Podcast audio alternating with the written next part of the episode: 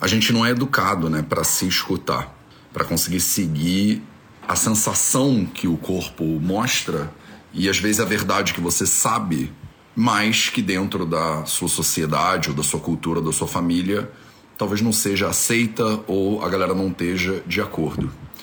Então, dentro desse contexto, como é que você faz para escutar mais o seu corpo? Você quer ter mais saúde? Gente, não tem segredo. É trabalho, disciplina e perseverança todo santo dia. Esse é o Projeto 0800.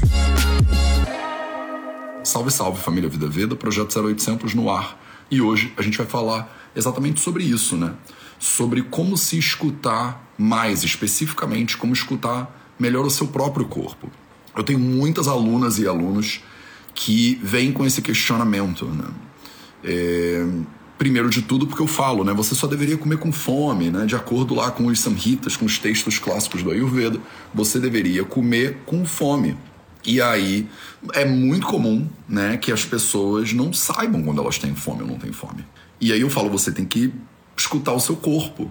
Só que se você passou a vida inteira não escutando o seu corpo, isso é uma habilidade que às vezes você tem que desenvolver. Como qualquer outra habilidade, ela pode ser desenvolvida, mas como qualquer outra habilidade, se você nunca fez, é difícil fazer mesmo. E tudo começa lá atrás, né? Tudo começa quando você é pequenininha, quando você é pequenininho. Tudo começa quando você, lá na infância, não estava com fome, por exemplo. Um exemplo aqui. E alguém da sua família, né, vira para você e diz assim: "É, mas tem que comer".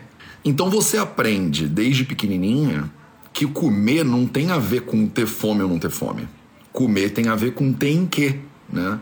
Porque tá no horário, porque tá no é, o café da manhã, porque você tem que almoçar, porque senão você vai ficar muito magrinha, porque senão você vai ficar fraca, porque senão você alguma coisa horrorosa vai acontecer. Então, além de ter uma regra, tem uma punição, né? Tem uma punição. Se você não fizer isso, acontece um monte de coisa ruim potencialmente.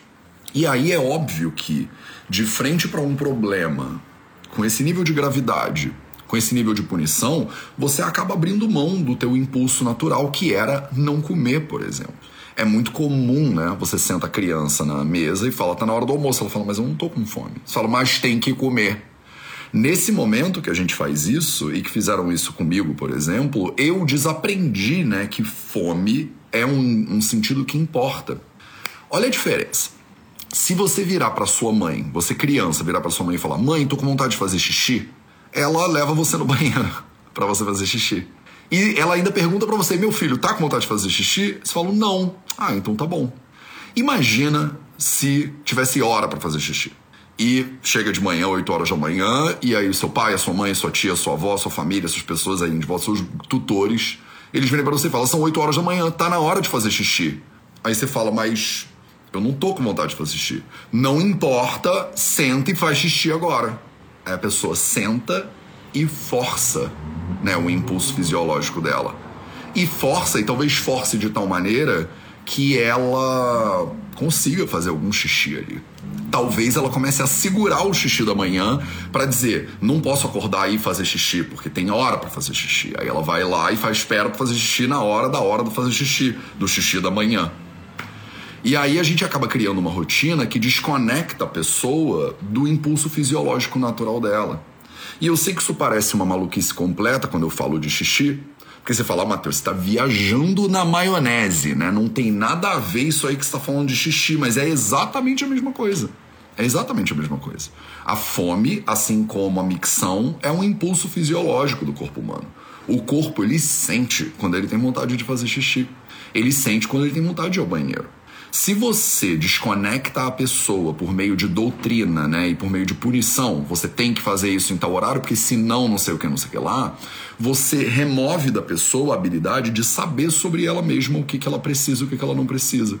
Se tivesse hora de fazer cocô, por exemplo, você ia prender o seu impulso fisiológico esperando aquela hora, ou você ia se forçar naquela hora, o que pode gerar uma série de problemas, como por exemplo constipação, como por exemplo hemorroida, como por exemplo fístula em ano, porque você está fazendo muita força para fazer, para executar uma atividade fisiológica que você não quer.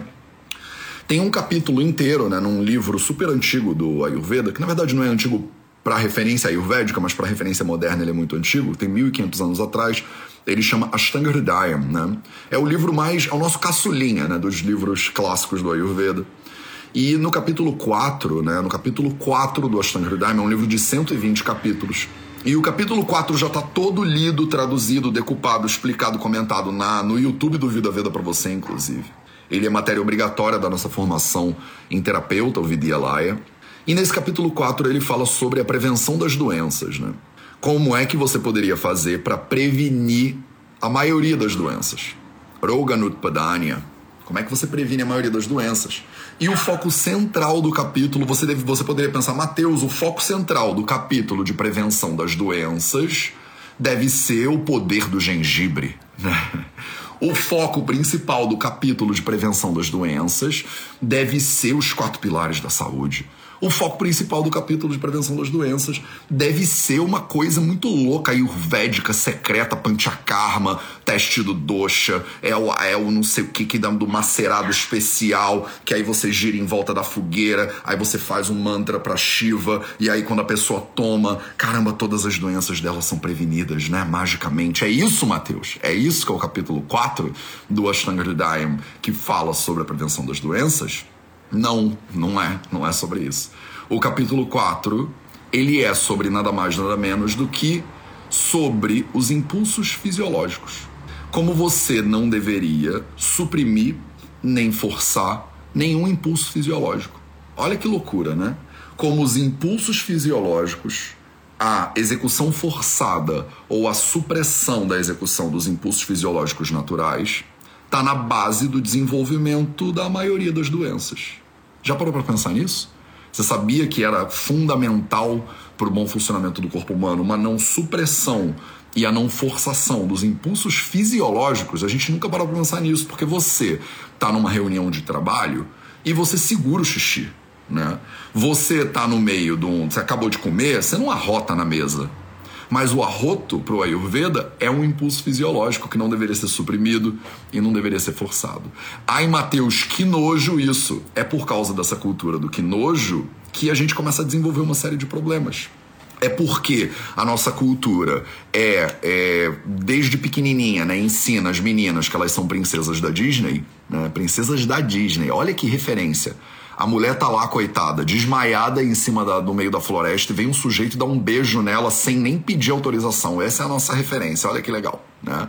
Que referência ótima, né? Que vem uma fera e a fera fica com a princesinha e a fera é uma fera e isso é legal. Tipo, a gente acha isso bem legal. Essa é a nossa referência, né? A nossa referência é a princesinha da Disney, né? E a princesinha da Disney, seja a menina lá que levou um beijo que tava dormindo e que ninguém perguntou se ela tava afim, mas ela levou lá um beijo aí, despertou, não sei o que lá da maçã e tal. Toda errada essa história, inclusive, hein? Não sei se você, o que, que você acha da minha opinião sobre princesas da Disney, você não me perguntou nada sobre isso, mas eu acho bem toda errada essa história. Mas tudo bem, mas tudo bem, vamos lá é, você né, foi criada muitas vezes numa cultura que acha que o legal é ser essa parada aí, né? Essa princesinha da Disney aí. E princesinha da Disney, elas andam de, pô, vestidinho branco, não sei que lá. Princesinha da Disney não faz cocô, né? Aí você tem uma geração de mulheres constipadas, por exemplo, porque você aprende a suprimir as suas necessidades fisiológicas, porque cocô é sujo, arrotar é feio, né? menstruação é sujeira também.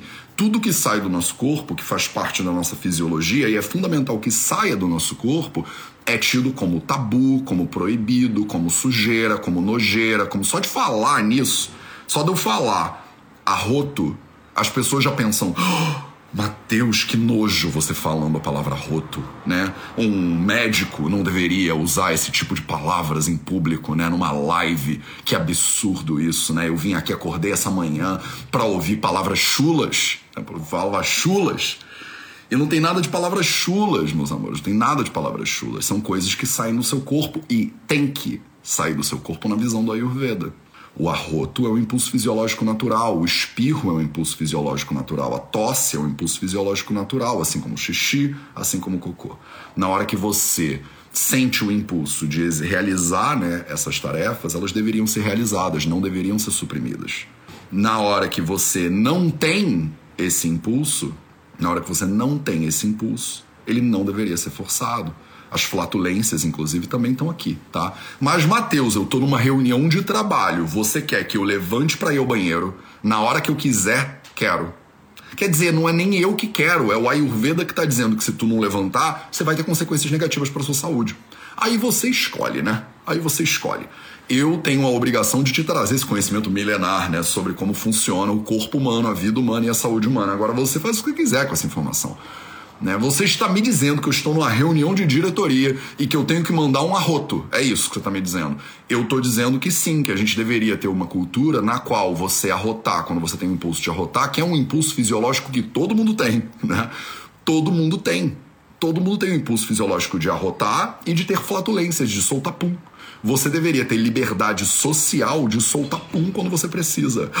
Que heresia, né? Que heresia. O que pensaria Luís XIV, o rei da França, né? O que pensaria, né? O, o, os monarcas que criaram essas regras sociais todas se você soltasse um pum no meio de uma reunião, né?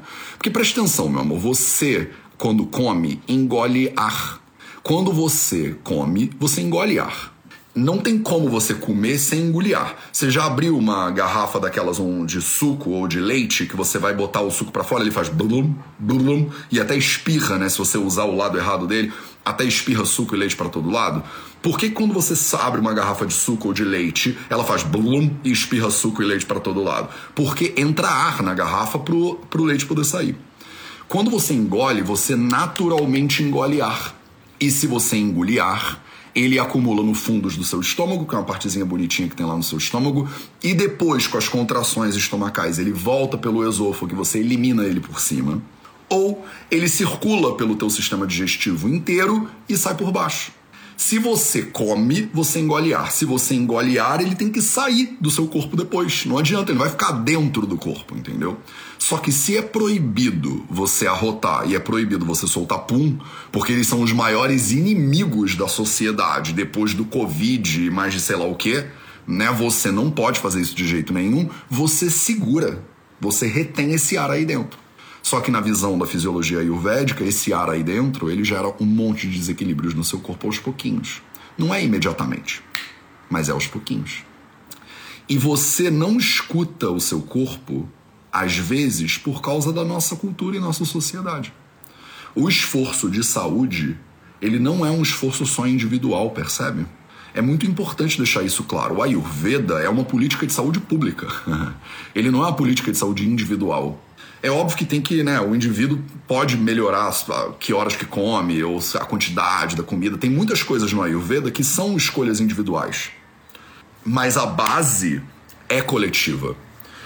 Se você mora numa comunidade ou numa sociedade que te ensina a suprimir os seus impulsos fisiológicos naturais, você vai suprimir e essa supressão, ela gera problemas no corpo humano. Não é uma questão de religião, percebe? Não é uma questão de porque Shiva mandou alguma coisa. É uma questão de funcionamento adequado do corpo físico mesmo. O corpo, ele tem lá as suas regras biológicas e tal. Você engole ar. Não vai arrotar o ar? Não. Não vai peidar o ar? Não. Então ele vai ficar dentro do seu corpo.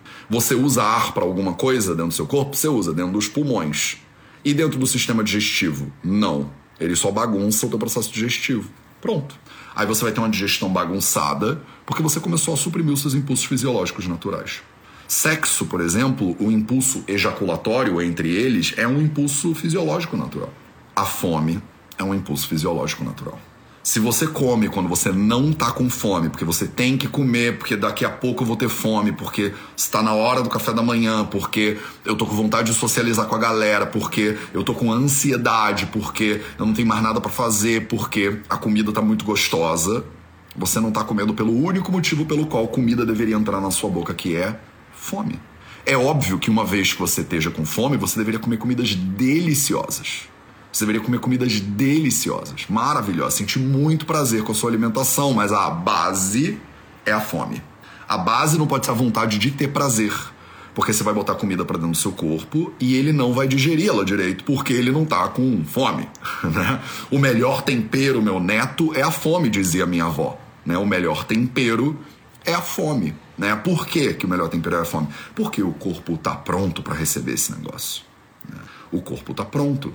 Você aceita a comida para dentro de você e aí você processa aquilo da melhor maneira possível, em vez de enfiarem a comida na sua boca quando você está deitada dormindo no meio da floresta.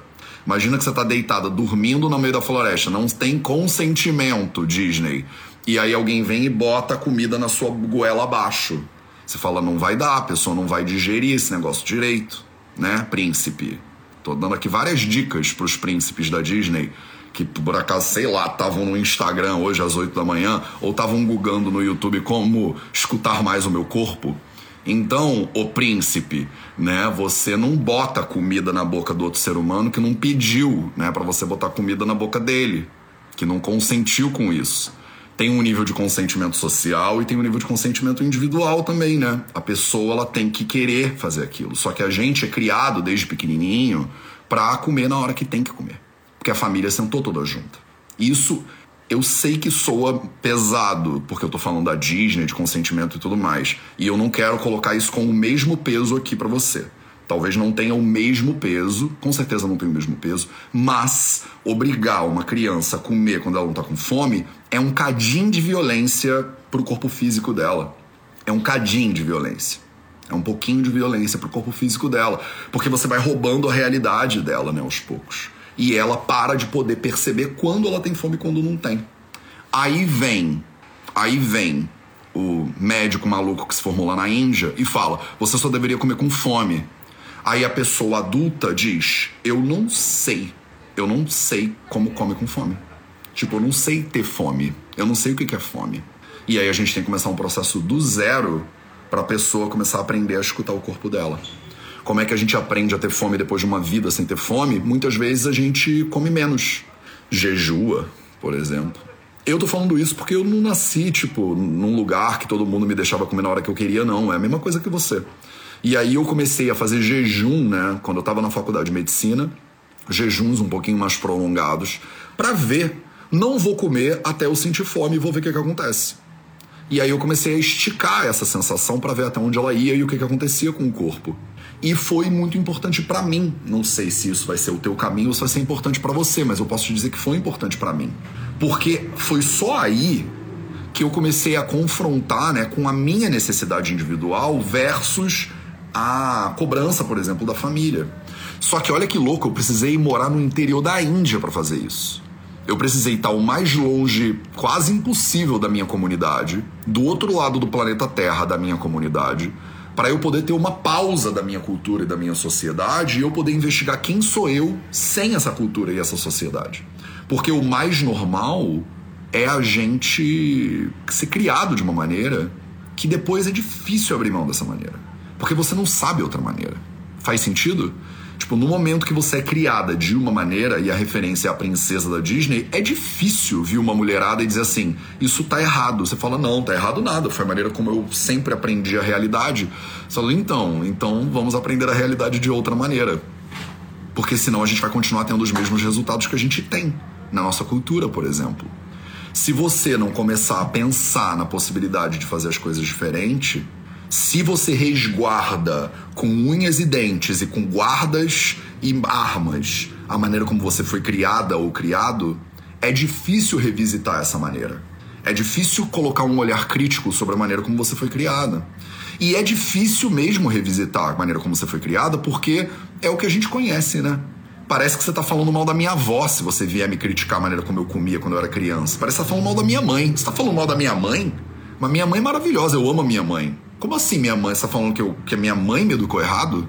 Tipo, minha mãe me ensinou de uma maneira que ela não devia ter me ensinado? Você tá falando mal da minha mãe?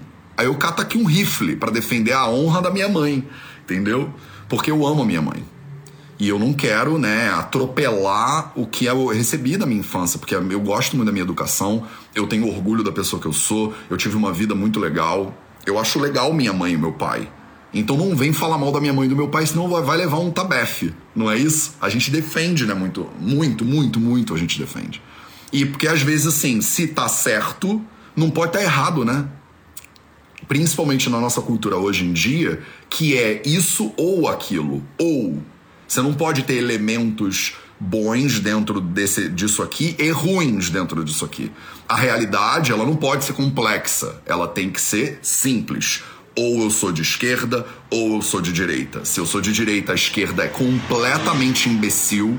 E se eu sou de direita, a esquerda é completamente imbecil. Não estou falando de partido político, estou falando de orientação e de visão política. Mas estou falando de política. No corpo físico é a mesma coisa. E na educação é a mesma coisa. Será que minha mãe, que um, é um ser humano maravilhoso e que eu amo de paixão, uma das pessoas mais importantes da minha vida, ela podia estar tá certa pra caramba e errada também um pouco? Será? Será que a bisnaguinha Seven Boys com requeijão e todinho não eram boas opções alimentares quando eu era criança? Será que geleia de mocotó não era a melhor coisa que eu podia comer dentro do meu processo de formação de tecidos como criança? E minha mãe, maravilhosa, que eu amo, que me educou com tudo que ela tinha disponível da melhor maneira que ela podia. E fez muitas coisas incríveis na minha educação que me tornaram o homem que eu sou hoje. Mas que também tinha algumas informações lá que não estavam boas, não. E acho que abraçar um nível de complexidade aí da realidade é importante. Não é para dizer que minha mãe tá toda errada. Porque não tá. Ela acertou pra caramba. Mas também não é dizer que ela tá toda certa. Porque quem, que ser humano tá todo certo? E aí você colocar um olhar um pouquinho mais crítico sobre a maneira como você foi criada, talvez não te arme tanto contra a maneira como você foi criada de maneira equivocada, porque não é tudo um equívoco ou tudo um acerto. Tem graus de equívoco e de acerto aí. E na nossa cultura a gente é criado com essa referência das princesinhas da Disney, que em muitos casos são referências de abuso. E aí você é criado numa cultura abusadora e numa cultura abusadora o que, que se faz? Abusa-se, né? E aí a gente tem que parar como sociedade e revisitar esses conceitos e pensar: será que isso é o é ok? Tipo, será que isso tá ok? E eu falo, não, claro que tá ok. Eu fui criado vendo esses negócios e eu, acho, eu cresci muito bem, obrigado. É, mas cresceu muito bem, obrigado, mas será que é ok? será que não vale a pena dar uma revisitada nesse negócio aí? Será que né, ir na direção de uma Moana é, é um passo bom, de repente, talvez? em vez de continuar perpetuando a Branca de Neve, porque a cultura muda, a sociedade muda, as necessidades mudam e a nossa visão como sociedade tem que mudar também. Mas eu fui educado a comer no café da manhã, sentar e tem que comer porque tem que comer, tudo bem. Se você foi educado assim. Mas será que não tem elementos da tua educação que poderiam ser revisitados e melhorados para a educação dos teus filhos ser melhor ainda? Será que você está preso? Será que você está presa no modelo como você foi criado? Porque o seu avô foi criado assim, porque o seu bisavô foi criado assim, porque o seu tataravô foi criado assim? Será que existe esse compromisso intergeracional desse clã, que todo mundo tem que ser criado do mesmo jeito nesse clã? Será que não tem coisas que você está fazendo, que você aprendeu na sua infância e que estão te gerando sofrimento e que de repente você não precisava perpetuar esse sofrimento para a próxima geração? E aí, de repente, quando a sua filha ou seu filho dizem, papai, não tô com fome, você fala, tá bom, meu amor, quando você tiver com fome, você come. E isso muda a perspectiva da criança a respeito do de autonomia, por exemplo. Autonomia da vontade. Ela pode escolher quando ela come e quando ela não come. Ela pode manifestar a vontade dela de comer ou de não comer. Ela pode aceitar ou não aceitar né, a comida que você bota no prato dela ou um beijo de um estranho completo porque ela está consciente e não dormindo no momento da decisão. Vocês não acharam que eu ia conectar fome com narrativa feminista e Disney, né? Hoje, em plena sexta-feira, mas foi isso que aconteceu. Desculpa, essas lives são de improviso. Eu nem escrevo um roteiro, é de improviso mesmo. Então, preste atenção, porque o arroto, o pum, é, a coceira, o bocejo, a fome, tudo isso é impulso fisiológico vale a pena você revisitar a permissão que você recebeu quando você era criança para fazer essas coisas e a permissão que você dá quando você é adulto para fazerem essas coisas.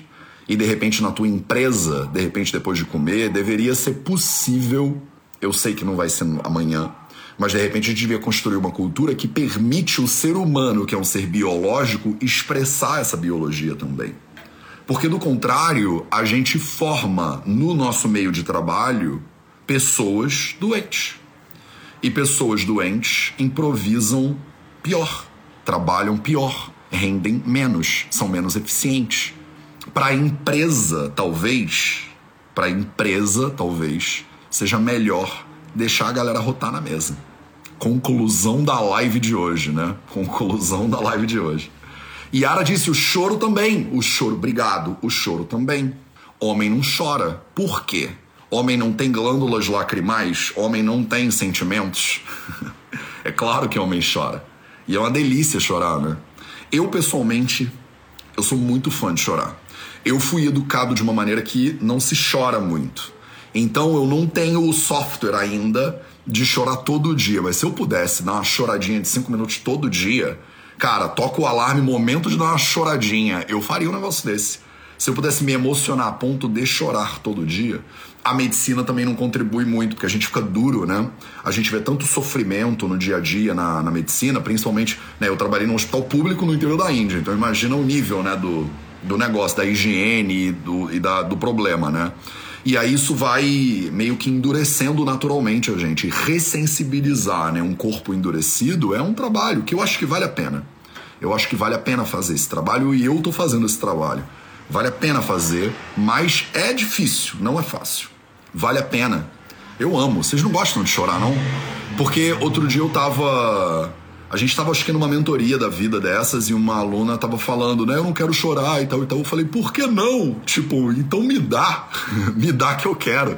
Né? Ela, não, porque eu não posso ficar chorando assim o tempo em público. Eu falei, que, que bidádiva que é chorar. E eu perguntei para ela, como você se sente quando você chora? Ela falou, nossa, eu me sinto muito melhor. Você não se sente mais leve? Sinto, porque eu também sinto, né? Você não se sente, tipo, aliviada? Sinto. Então, o que, que tem de ruim em chorar? O que, que tem de ruim em chorar? Olha, não sei, mas eu aprendi que não pode. Exato.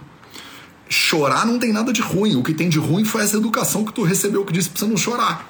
Essa é que é a questão, entende? Essa é que é a questão. Olha quanta gente está dizendo que adora chorar. Pô, chorar é bom demais, fala sério.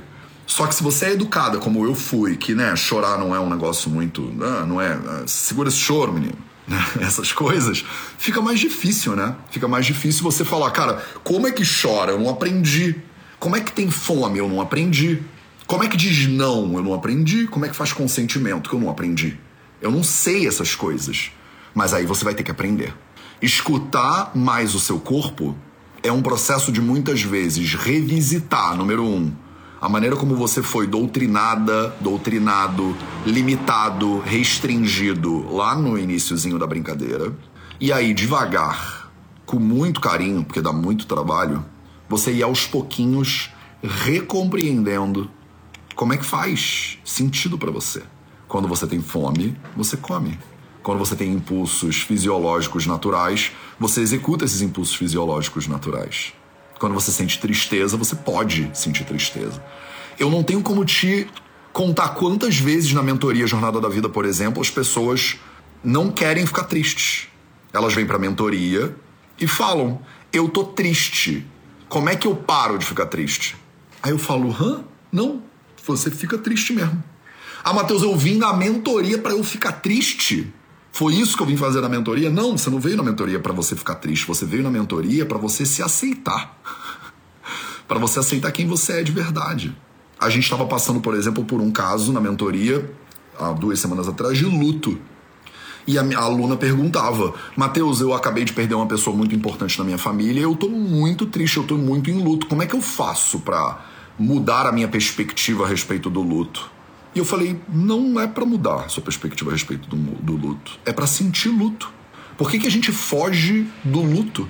Por que, que foge do triste? Ah, porque é ruim, é ruim, mas vai passar. E você precisa sentir. O ser humano que você é de uma complexidade que precisa ser abraçada. Você também arrota e você também é genial quando você escreveu lá, não sei o que lá. A gente não é só uma coisa ou só outra, é só anjo ou é só demônio. Mas a gente cria esses mitos, né? Aquela pessoa ela é perfeita. Quem é o perfeito? O perfeito ele é o anjo. O anjo não faz cocô, o anjo não faz xixi, o anjo ele, é, ele não transa, ele não tem sexo, ele não tem nada disso.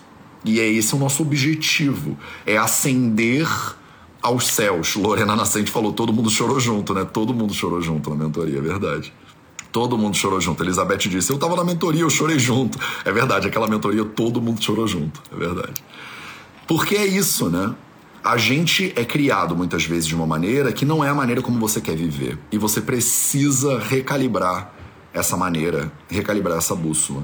A gente faz muito isso na mentoria Jornada da Vida, isso sem dúvida nenhuma.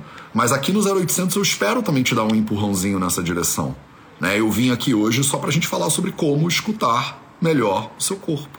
E aí não tem como você, primeiro, ir lá revisitar os teus padrões que você aprendeu quando você era pequena. E segundo, praticar. É mais fácil quando você está circulada de uma comunidade de pessoas que aceitam, né? Porque na hora que você começa a chorar e alguém fala, que isso, você tá triste porque não fica assim, é muito comum, né?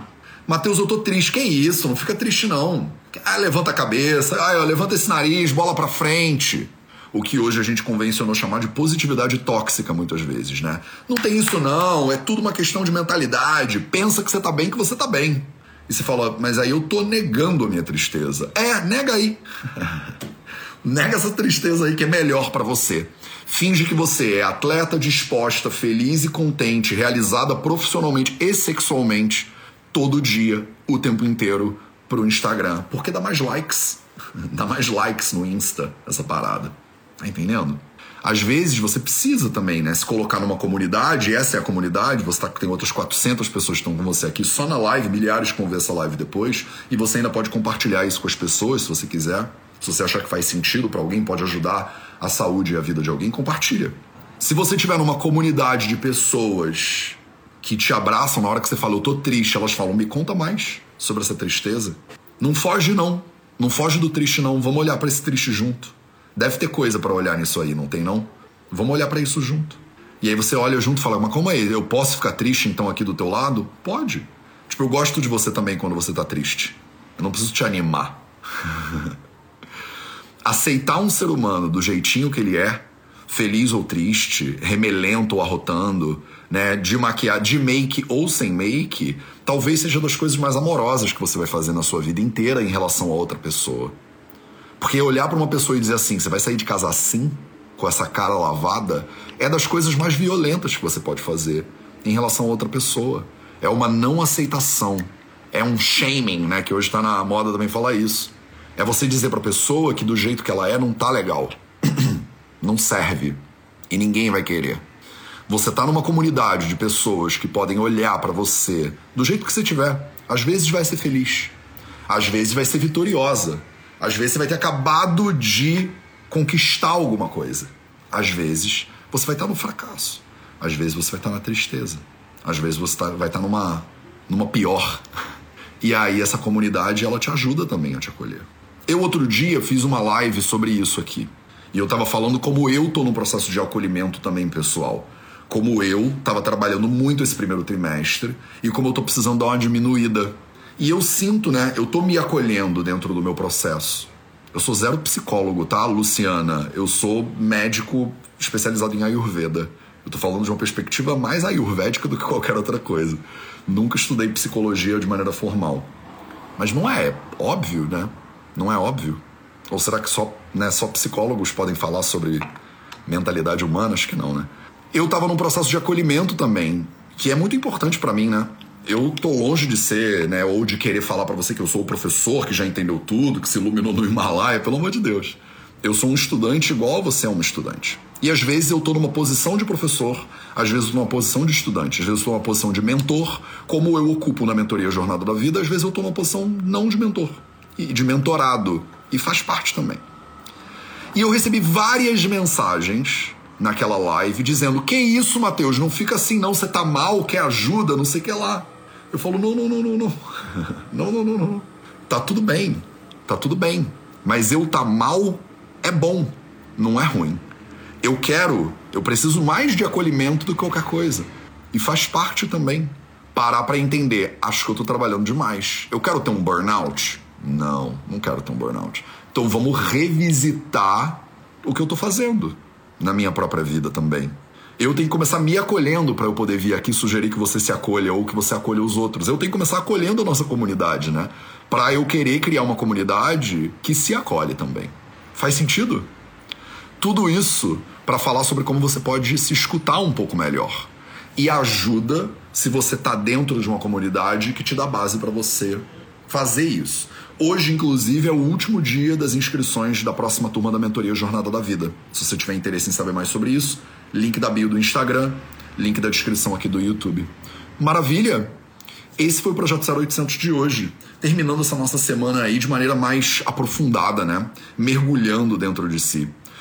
Talvez porque a turma nova vai começar na terça-feira agora, e eu já tô aqui, né? Às vezes eu penso nessas coisas. A mentoria Jornada da Vida é uma oportunidade muito incrível que a gente tem de sentar com outras pessoas e de realmente trocar, sabe? De realmente criar vínculo, criar laços e de ter uma comunidade que tá olhando para essa transformação, que tá tentando se escutar cada vez melhor. É óbvio que você pode fazer isso sozinha, eu acho que dá. Eu acho que você tem conteúdo nessa live aqui suficiente para você se investigar um bocado. Agora, você tá aqui e saber que você tá em volta de 400 outras pessoas, você tá numa comunidade, num grupo que tá te abraçando ou que te abre espaço, digamos assim, para o processo que você precisa viver, eu acho que é o poder. Eu acho que a comunidade é o poder. Uma excelente sexta-feira para você, uma ótima Páscoa para todos vocês que vão comer ovos de chocolate, coisas deliciosas. Eu tô aqui em Portugal, né? Vou passar os próximos próximas três semanas aqui pela Europa. Vou a Berlim, depois vou a Lisboa. Vou dar uma palestra, inclusive, em Lisboa no dia 7 é, dia 7 de maio, de noite, 7 e meia da noite, eu vou dar uma palestra lá em Lisboa. Mais pra frente, quando eu tiver todos os detalhes, eu mando para vocês no canal da Família Vida Vida lá no Telegram, tá? Uma excelente sexta-feira. Esse foi o Projeto 0800 de hoje. A gente se vê de novo na segunda.